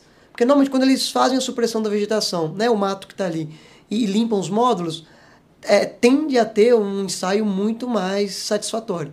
Muito ah. mais, mas mesmo assim não encontra muito problema. Outro problema, de ouro de bypass. De ouro de bypass dá muito problema. Quase toda usina que a gente comissiona, Tanto assim? o de ouro está em curto-circuito. A gente encontra de ouro em curto-circuito. Quase todo. Caramba. E ali, dependendo da intervenção, tem que trocar o módulo mesmo. Porque a gente. É, eu não, pelo menos não conheço uma empresa aqui no Brasil que troque o diodo não. de bypass. Então, Às vezes assim, não compensaria também. É, né? E pelo preço que o módulo, o módulo vem caindo muito o preço, o pessoal tem, tem spare parts ali, né, Bruno? É. Eles vão trocando e, e é comum. E a gente até outro dia viu, tem uma empresa aí, até de repente vai pintar aqui no Papo Solar aqui, né, que tem uma inteligência, aí, principalmente para usinas em operação, que ele consegue identificar o quanto que está perdendo por soil, né, por sujeira, e outras coisas também, né? E, inclusive ele consegue achar ali o, o, o, tempo ótimo de fazer a limpeza. Tem uma inteligência ali que ele conversa com é, previsões meteorológicas, Legal. porque quando vai chover também já dá uma aliviada ali, né? E aí ele, essa inteligência, essa empresa aí que trabalha com esse sistema aí para grandes usinas de geração centralizada e geração distribuída, é né? um software, é uma inteligência, né? Não sei se é uma IA ou como é que uhum. chama aí, mas ele te dá, ele identifica, inclusive fala, não, ó, já, já, já vai limpar, porque já está compensando o tanto que você está perdendo de geração, uma o tanto que você vai investir em geração, você já está pago, você entendeu? É, é. de fato. É. E, e, essa perda por geração é muito grande, Érica. É, e não agora não só a geração, o problema de, de, sujeira pontual, é aquela sujeira uniforme que vai ficando mesmo. Quando vai ficando aquela sujeira uniforme, ele vai descendo com a curva, com, com a corrente na curva e aquilo é geração que você vai perdendo. E essas, de fato, impacta muito a geração. Porque é uma sujeira uniforme que vai ficando, ela vai é, dificultando a penetração do. É sombra, né? irradiância, ela vira uma sombra. sombra. E se ela for uniforme, ela prejudica a, a captação da, da irradiância. Então. É, o impacto nesse no faturamento ele é bem severo. Bem severo. Uma outra aqui, o Matheus Caldas, ele comentou, acho que foi na hora que a gente estava falando ali da bifacialidade, sobre as usinas na linha do Equador, que tem ali o diferencial.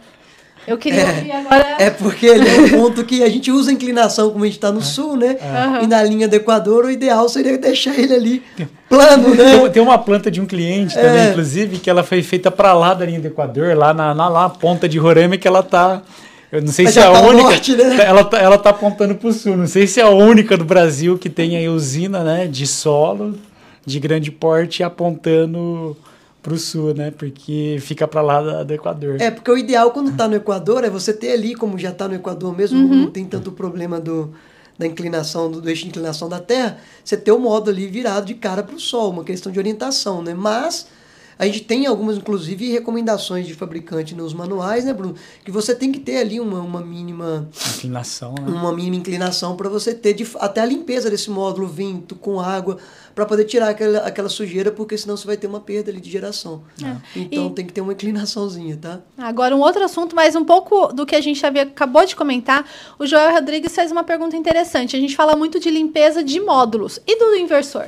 Boa. Então, pô, é porque o inversor ele tem o IP para suportar isso, né? Mas ele já vem né? blindado, Mas então ventoinha tem que limpar. É, mas né? você tem que ter uma limpeza ali do. Eu não me lembro qual que é o tempo, mas normalmente fica alguns anos ali sem limpar. Mas o ideal é que se for. É porque depende muito do local, Érica. Tem local que é mais propício à sujeira do que outros. Se for um lugar de muita poeira, muita sujeira, aí de fato tem que ter uma manutenção mais. Eu, eu, eu, nessa vistoria que a gente faz, a gente acaba conferindo isso também. Então a gente considera, porque a gente vai ter que verificar o torqueamento ali, a gente faz a verificação do torque. Então a gente abre a tampa do inversor, ele vai fazer o torqueamento, a gente já verifica como está o estado da limpeza dos coolers ali, né, dos, dos ventiladores. Mas é um ponto importante, principalmente para áreas sujas. Mas normalmente em questão de operação, os inversores eles são blindados, eles possuem IP, né, o grau de proteção para sujeira, eles possuem até para água, né, para água ali. Então eles são bem blindados Tá. quanto a isso. E a próxima pergunta é do Tiago Aguiar. Ele pergunta se a Curva IV não está ficando obsoleta com os drones que fazem boa parte. De jeito nenhum, são complementares. Inclusive a norma 16274, tá? NBR 16274, que fala sobre comissionamento, ela coloca em categoria 2 é, termografia e curviver. Tá? E, é, e eu arrisco a dizer que a termografia é muito importante, tem que ter. Ela, é- ela é um elo, principalmente de ligação com a curviver. Quando eu vejo um problema no curviver, eu já confiro se a termografia bateu. É aquele rigor, não é fazer um isolado e entregar para o É, cliente. os dois vão ajudando um ao O outro. cara que comissiona de maneira correta e de maneira é, que eu considero uma boa prática de engenharia, ele vai conferir a Curviver, vai ver o que, que deu na, na termografia. E, digo mais, a Curviver pega muito problema que não tem na termografia, tá? São complementares. muito mesmo. problema, são complementares. Vários problemas que a termografia deu, a Curviver vai detectar. E às vezes não detecta também, tá? Tem o, o contrário. Às vezes tem um problema que deu na termografia, mas ele não foi suficiente para alterar a curva daquela string. É, Tá. O Alexandre até pede para você fa- falar um pouquinho sobre esses, esses problemas que são encontrados. Quais são os mais comuns? Ah, os mais comuns para ter com curviver e, e termografia. Isso. Que é Ou o categoria que um 2, ou né? outro e tudo mais. Ó, curviver, vamos lá. Principais problemas são degraus em curvas. E o que, que são esses degraus? Desculpa. São degraus em curvas. Esses degraus, o que, que acontece? É, normalmente causado por sujeira pontual, Tá. sombreamento. Tá? E o sombreamento pode ser pela própria sujeira, sei lá, uma, um, um dejeto de passarinho ali, um- uma árvore que está sombreando um pedaço ali. Ou uma, ou uma, ou uma, um, um móvel com chão, né? problema. Né? Então, é, sujeira pontual, sombreamento, é, um, às vezes hotspot por conta do problema do módulo, tá? Acontece, o módulo tá, tá degradado por algum motivo. Então, com o tempo ali, aquela parte de silício dele ele vai degradando, ele começa a dar um, um hotspot por dentro, internamente. E ele tem que ser trocado também. É, é mais raro um pouquinho do que sombreamento e sujeira, mas os top aí de problema, sombreamento por sujeira, por vegetação, diodo de bypass em curto. Pessoal acha que não é tão comum, é comum demais. Toda usina que a gente faz aí, 2 megas para cima aí, normalmente vai ter um módulo com diodo de bypass com problema. E às vezes não é pego, o disjuntor não, nem, nem sabe o que está acontecendo. O cara tá perdendo a geração daquela string e, e não sabe, porque às vezes deu uma queda de tensão ali, mas pro inversor tá normal, não tem alarme, não tem nada falando que tem um problema. Mas são os principais problemas de detectados com Curviver aí hoje. É. E aí o pessoal tá falando algumas curiosidades, né? Até já a gente recebeu lá na redação algumas fotos de alguns insetos nas usinas. O que, o que você achou de mais curioso? Ou a parte, a equipe técnica também que fica a campo, mais curioso em uma usina? O Bruno também pode É, entrar nessa. Tem um da semana passada que a gente pegou e já um há já mais tempo. Eu vou deixar o Bruno falar ó, o da mais tempo e eu vou falar da semana passada. Da semana passada foi um ninho de rato no, dentro da De rato? String Box. Ninho de rato, É, tinha um, ratinho tinha um ratinho lá deitado. É quente, né, pessoal? Ah. Então, assim, se você não veda, é um problema que é detectado na inspeção visual. Lembre que lá no início da, da- do bate-papo eu falei, é, 70, o Bruno falou, 70% dos problemas são detectados na inspeção visual. Então, isso aí é detectado. O cara não colocou. Ele chegou com os eletrodutos ali na string box, né? Ou lá na caixa CA, no CC, no painel, o que for, e não veda aquilo.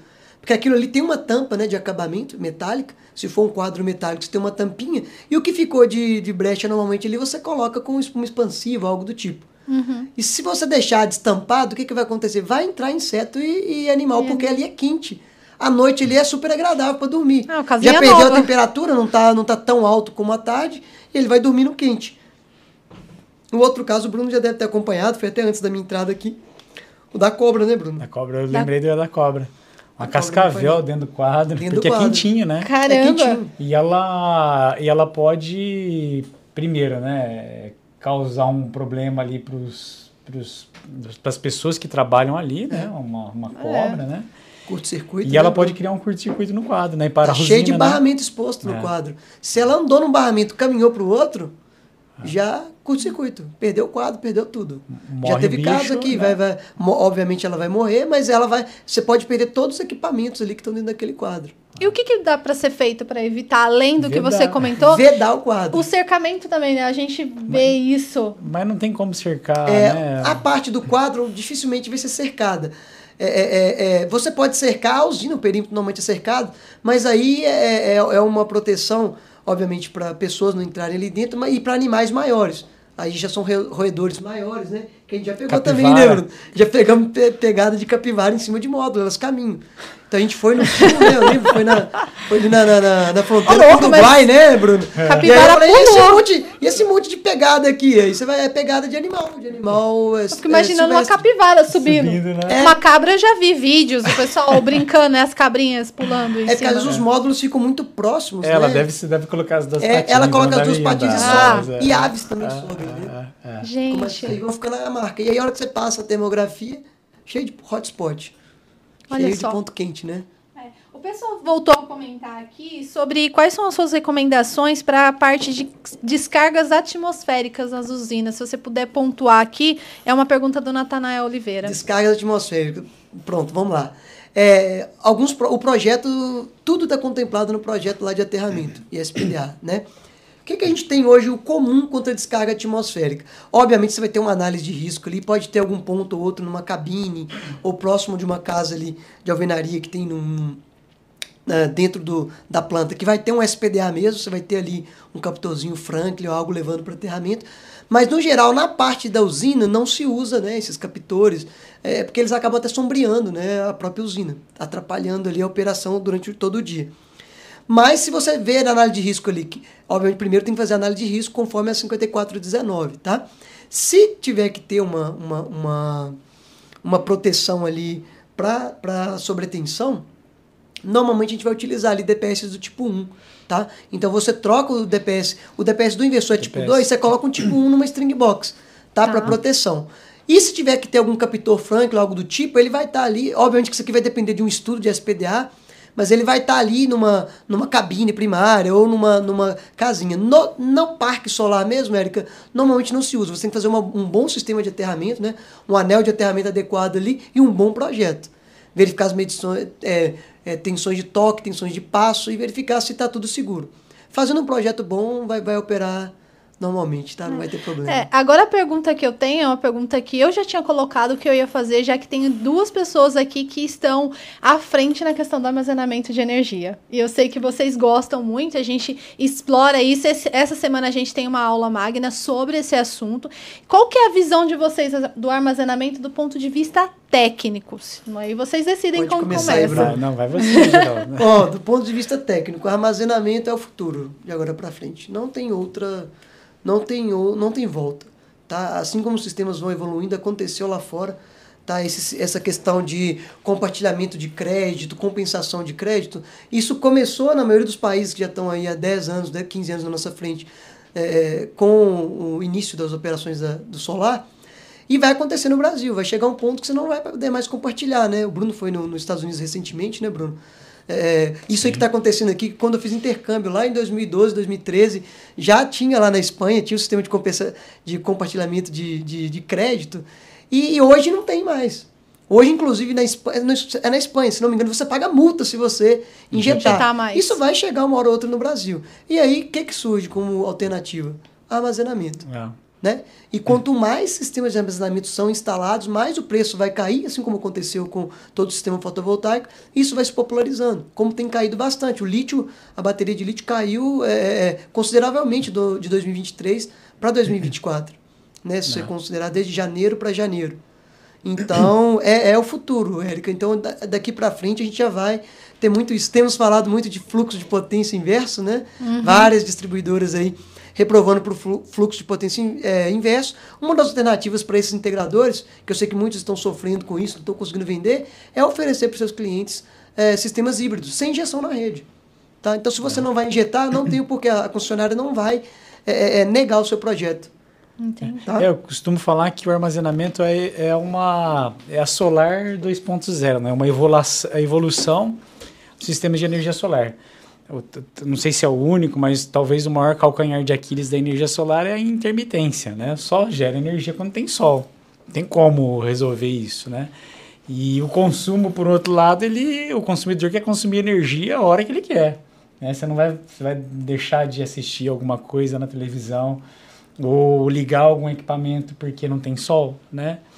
É, não tem como. Então, como é que você resolve isso com energia solar? É com armazenamento, com Armazenamento. bateria, né? Vou gerar, que eu gerar, que eu geraria em excesso e injeto na rede, como o Geraldo falou, eu guardo na bateria e vou usar depois quando eu né, não tiver mais a geração solar acontecendo.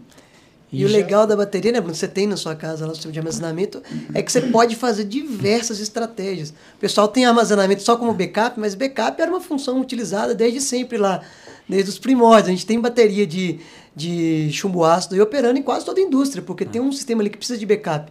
Mas hoje vai muito além de backup. Você tem diversas estratégias, né, Bruno? Tem. E não vai demorar a acontecer. A gente vai ter que. Todos os mercados. No, no episódio passado aqui do, do Papo Solar, a gente recebeu o Edivaldo na Santana. E a gente falando sobre a questão né, da horário, né, da preço horário da energia. Né, e, e tem né, uma questão, né? Dependendo do horário, eu tenho mais disponibilidade de energia, eu tenho mais é, oferta do que demanda. Às vezes, ao contrário, eu tenho mais demanda do que oferta. E isso vai ditar o preço ali da eletricidade no horário. E aí como é que você extrai o melhor resultado do teu sistema de energia solar ou até o teu consumo de energia, né, da forma mais efetiva, trabalhando com bateria. Sim. Que a bateria carga quando precisa ser carga, né? Eu vou ajudar o sistema, tem excesso de geração. Então eu posso deixar de gerar e utilizar minha bateria para acumular a minha geração. Futuramente, quem sabe até eu posso acumular a energia de outros que estão ali em volta, né? Para que a gente está com uma sobreoferta ali. E quando tiver uma, uma disponibilidade baixa, né, num horário de pico, por exemplo, eu soltar essa energia e ser remunerado, tanto na, na hora que eu carreguei para ajudar a rede, tanto na hora que eu descarreguei para ajudar a rede também. É. Né? Inclusive, esse tema foi bem explorado no Parpel da ONS do EPE. A gente, eu e o Bruno, a gente teve semana passada no, no evento da energia e eles discutiram muito isso, que o armazenamento é uma solução viável. A gente vê os custos, o custo da bateria caindo. Algumas pessoas até falam que vai ser o mesmo, a mesma linha de queda dos preços dos módulos, do investimento para fazer uma, uma instalação. Lá atrás era difícil vender, porque o payback do, do sistema fotovoltaico era alto, agora de bateria também. É para seguir esse, essa mesma linha. E o próprio INS e a EPE comentam sobre a importância do armazenamento. Então, se eles estão dizendo, né, referência no setor elétrico, e aqui vocês dois já complementando, eu acho que esse é o, é o futuro, ou já o presente. que é tendência, Érica, porque é, o mercado está se movimentando. A gente está recebendo diversas solicitações de consultoria para sistemas de armazenamento de grande porte, tá? de BES, né? sistemas aí em container de bateria, e também é, de diversos fabricantes chegando no país.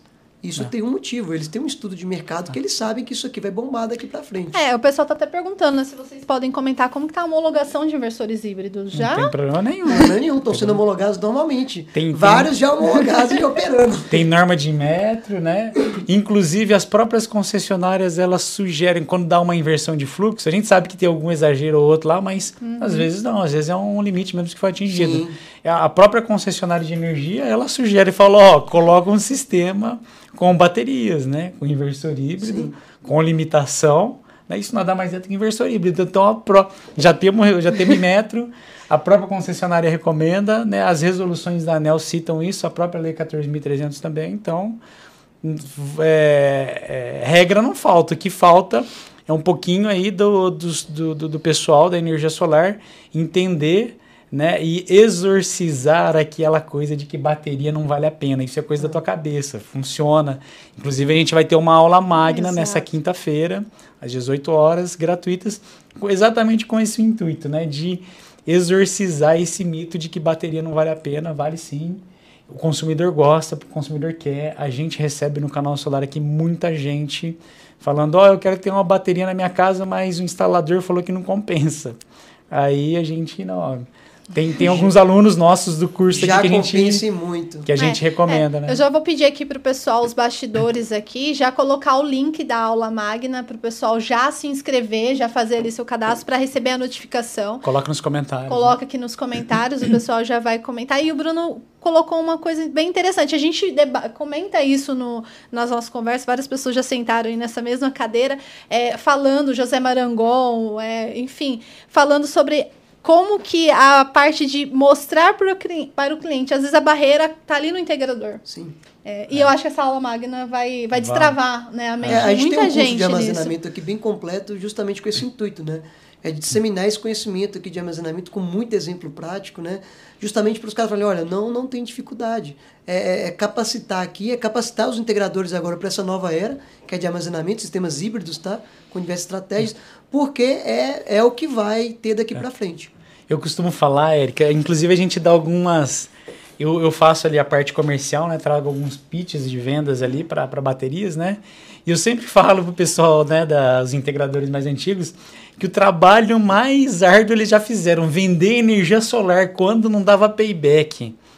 Era muito mais difícil de vender bateria hoje. A, a bateria, além né, dela ser viável financeiramente, e a gente vai mostrar isso na aula magna, ela lida com o emocional do cliente que a energia Ah. solar sem a bateria não lida, que é a energia, eu vou chamar aqui de para sempre, a gente sabe que não é isso, mas é, é mais ou menos isso, né? Para o consumidor, qual que é o sonho de um consumidor de energia elétrica? É ter energia elétrica sempre, tá? E com as baterias eu acho que é o, a- é o mais próximo que ele pode enxergar desse sonho aí. É, eu acho que o pessoal de São Paulo que ficou ali três, quatro dias. Porto A Alegre. gente É. noticiou, né? É, Santa. Catarina, Sim. né? É. O pessoal lá ficou vários dias. Inclusive, hoje a Anel estava Sem discutindo. abastecimento, né? É, lá na Enel São Paulo, parece que a multa de 95 milhões é uma coisa que ainda não foi votada, mas olha o impacto financeiro. E é o que o Bruno comentou, né? Eu tenho ali na minha mão a possibilidade de garantir a autonomia. A gente, inclusive, trouxe uma matéria aqui no canal Solar pelo Henrique Rai,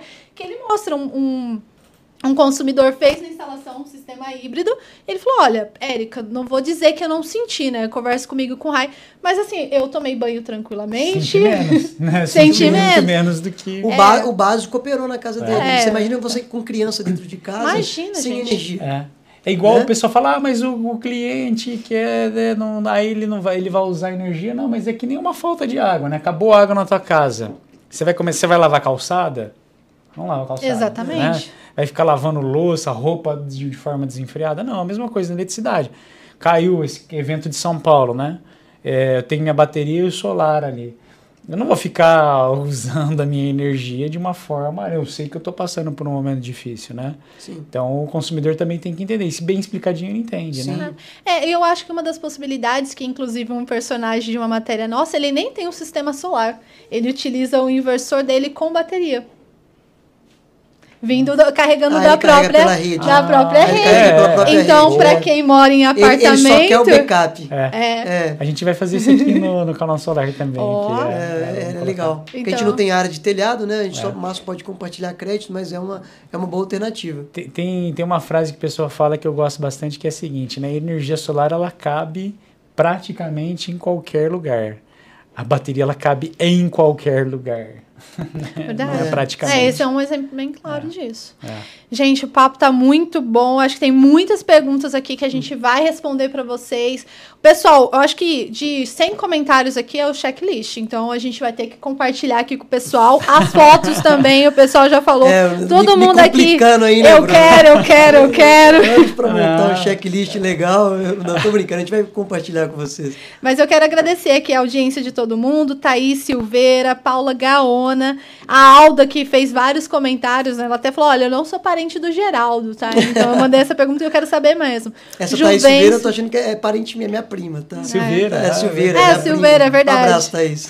O Eduardo Luiz. Olha só quem está aqui com a gente, o Rodrigo, da, da Ecore. Opa, Rodrigo. Direto lá assistindo é. a Rodrigo gente. é o de Belo Horizonte? É. é não, não é de São Paulo. Rodrigo, São Paulo? Eu não sei, pode é ser. É porque de... tem mais de um Rodrigo. É. Tem o de BH. É, o Rodrigo que Ecore é conhecido BH. meu também. Ah, então o Rodrigo. É, o Então é Rodrigo. ele. Um abraço, Rodrigo. Rodrigo, Conheço também. A gente, Rodrigo. quando eu Conheço trabalhava em BH Integradora, Baita eu tinha cara. muito contato com o Rodrigo. A gente comprava kit com ele, né, lá na Ecore. É, e o pessoal já colocou aqui, só um aviso, já tá lá o link da aula magna. Legal. Então, lógico, não entra agora, né, gente? Que a gente tá finalizando aqui o papo, mas garanta já a participação. Estará. Quem que vai participar, Bruno? Fala um pouco mais sobre. Ah, vai ser uma primeira aula, né? Uma aula inicial, 100% gratuita, né? A gente vai falar sobre os, as possibilidades das aplicações de energia solar com baterias, né? Então vamos falar desse híbrido sem injeção na rede, vamos falar do peak shaving, time shifting, off-grid e por aí vai. Né? Falar sobre essas possibilidades, quais são as normas, as regulamentações que eh, possibilitam que essas instalações sejam feitas e mostrar um pouquinho também da viabilidade ali, né? Eu vou mostrar um pitchzinho de venda, né? Que o pessoal aí tá, tá implementando e tá gostando, tá funcionando. E a gente vai ter a participação do próprio Geraldo aqui, né? Falando sobre questões técnicas. Legal. E o professor Bernardo Marangon também vai ter uma pontinha para falar de viabilidade. Pode Talvez, ser, a gente não sabe aí, talvez o professor José Marangon, né? Todos eles são professores do nosso curso ali, mas talvez o professor José Marangon também entre ali um pouquinho para falar de regulamentação.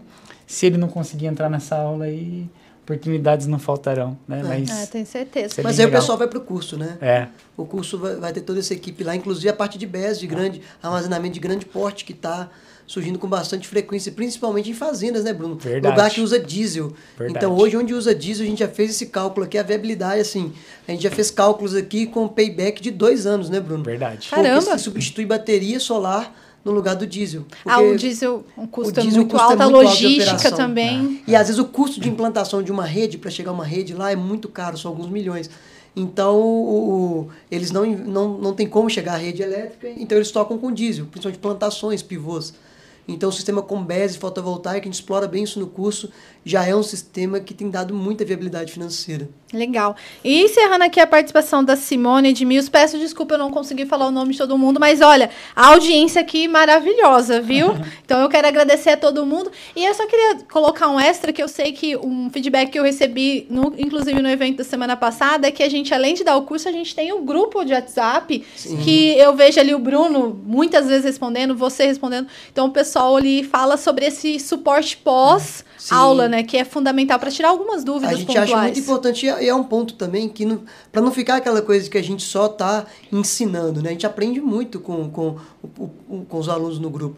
Porque cada hora, a cada momento vai chegando um problema diferente. E é legal que a gente, às vezes, um problema que a gente nunca teve. Então, peraí, vamos lá, vamos dar uma investigada. A gente dá uma estudadinha ali, olha, olha, a solução é isso, confere isso. Então a gente até orienta eles, olha, comenta quando tiverem um problema, uma dúvida, pergunte no grupo. Porque aquela resposta ele vai servir para todo mundo que está no grupo e acaba virando aprendizado para todo mundo. Eu acho que acaba virando até um ponto de discussão. Eu vejo que muitas dúvidas levam a outras dúvidas, isso é bem bacana.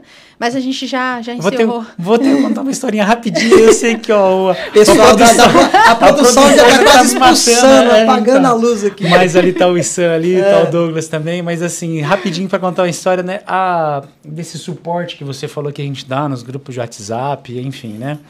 O, a CS Consultoria ela surgiu muito em relação, muito devido a essa questão. Né, que a gente. Primeiro, na verdade, assim, a gente começou como consultoria, começou fazendo consultoria de alguns projetos de PID, alguns projetos de maior porte, mas né, os projetos não eram tão frequentes assim lá em 2016, 2017. E aí a gente, né, ah, não, vamos, vamos tocar essa missão nossa aqui de trazer essa excelência de uma outra forma. E surgiu canal Solar Comunicação, né? Surgiu depois a educação.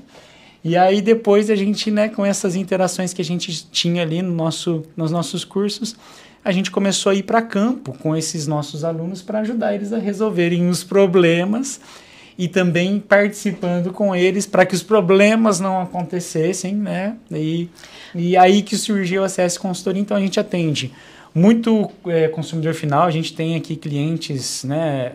É, de grande porte, né? De, desde bancos até fabricantes, concessionárias de rodovias. Comercializadores de energia. Comercializadores de energia, mas a gente atende bastante né, integradores com problemas nos seus projetos. Sim. É, isso é bem né? Os EPCs. É, é, é um ecossistema bastante. né, que a gente oferece aqui. Gente que quer pegar projeto novo, ah, não, eu acho que é muito para mim. Não, vamos lá, a gente quer. E a gente sempre vai nessa linha, né? Não, sim. a gente assume, vai sim, né? Mas desde que você né? Aproveite esse trabalho de consultoria para você é, desenvolver essa inteligência Sim. e essa capacidade internamente.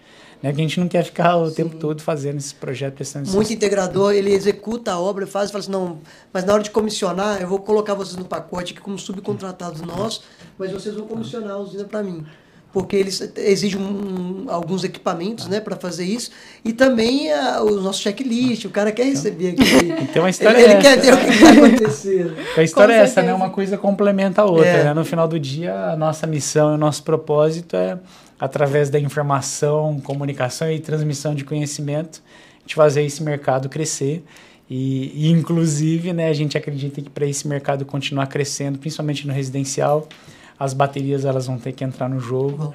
Por isso que a gente está entrando forte, vai ter a saula magna realmente para colocar essa pulga atrás da orelha de quem ainda não tem, né, de começar a fazer projetos de com baterias. Tem aluno nosso aqui, inclusive, que só faz projeto de bateria, largou o off-grid, o on-grid, desculpa, uhum. Né? Porque falou assim, não, aqui eu, lá eu tenho muita concorrência, aqui não, e eu gosto de fazer, é o projeto é mais a minha cara. É, Isso bacana. associado ao problema de inversão de fluxo agora também, é. acabou virando um outro modelo de negócio para esses integradores. Ah, perfeito. Chega, eu acho que, é, vamos, vamos aqui, senão a produção, mas eu quero dar alguns recados. Primeiro deles, que na próxima semana a gente tem aí o período de carnaval, é nós não teremos nem a live do Papo Solar, nem a live do webinário. Retornando no Papo Solar dia 27, a gente vai ter aqui a participação, a gente vai explorar o mercado de consórcio, cooperativa, quais são as possibilidades. Então, também a gente vai divulgar depois o link, já pode fazer a inscrição para você receber esse conteúdo. E a próxima live que a gente vai ter, então, vai ser nesta quinta-feira, aula magna, que já tem o link que o Bruno acabou de comentar. Ah, esqueci de falar que a gente vai sortear um, uma bolsa de 100% Olha, do curso de projetos de, de, de, armazenamento com baterias, energia solar com baterias. Oh, legal. Então participe um lá, só vai, só vai concorrer, magna, né? É, só vai concorrer quem se inscrever e participar no dia também. E já aproveitando, o pessoal tá perguntando das canecas, né? A gente, no, ano, no episódio anterior, a gente já comentou que a gente ia trazer, então, no próximo episódio do Papo Solar, terá sorteio de caneca. Então, para você participar e concorrer, lógico, tem que assistir aqui, a gente vai passar as regras. Mas eu agradeço a audiência, agradeço aqui ao Bruno, o Geraldo, por esse papo. Acho que foi muito gostoso a gente compartilhar aqui tudo que a gente faz e também, principalmente, trazer conhecimento, né? Trazer experiência. Eu acho que é o, é o principal objetivo aqui do Papo Solar. Valeu, obrigado, obrigado o convite seu da Érica, do Bruno. Gostei bastante e assim, a gente falar, expor esses problemas, eu acho que acaba ajudando um ou outro integrador de alguma maneira e é bom a gente é, compartilhar esse tipo de informação. Obrigado pelo convite aí, pessoal. Legal. E eu queria até, né, assim, aproveitar o momento aqui, agradecer a participação do Geraldo, né? Deu um pouquinho de trabalho aí, faz tempo que a gente vem convidando, né? Mas, a agenda foi difícil é, também. Mas o Geraldo, ele é uma, foi um fit muito legal aqui para nossa equipe de consultoria de engenharia, né? Ele vem com o DNA do canal solar, de fazer sempre mais, de exceder. A gente vê isso nos projetos ali que ele participa, os nossos clientes são sempre, sempre elogiam o nosso trabalho da equipe de engenharia, né? Que a gente faz sempre além ali do que às vezes até o pessoal está acostumado, né? Então, parabéns aí. E também por trazer esse conhecimento aqui para essa live aqui, falando dos principais erros. Tenho certeza absoluta que quem participou vai prestar mais atenção, né? Muitos já prestavam, vão prestar mais ainda para que eles não aconteçam. Com certeza. Na parte de conteúdo também eu sempre agradeço a sua, seu apoio técnico à equipe. E agora, gente, encerrando o Papo Solar, quero agradecer a participação de todo mundo. O pessoal tá comentando aqui dos morangos, então terminando aqui a, a, o nosso ao vivo, a gente já vai cuidar deles, pode ficar tranquilo. Tava cheio, a gente comeu antes do episódio, que episódio. É, quando, quando é, é, todo mundo da casa, a gente acaba avançando antes da hora, né? Mas obrigado, obrigado pelo convite, obrigado, Eric, obrigado pelo, pelo feedback de vocês aí. Eu agradeço bastante a oportunidade aí, valeu.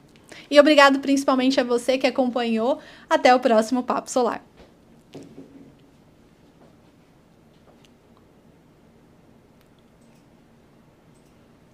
Muito bom.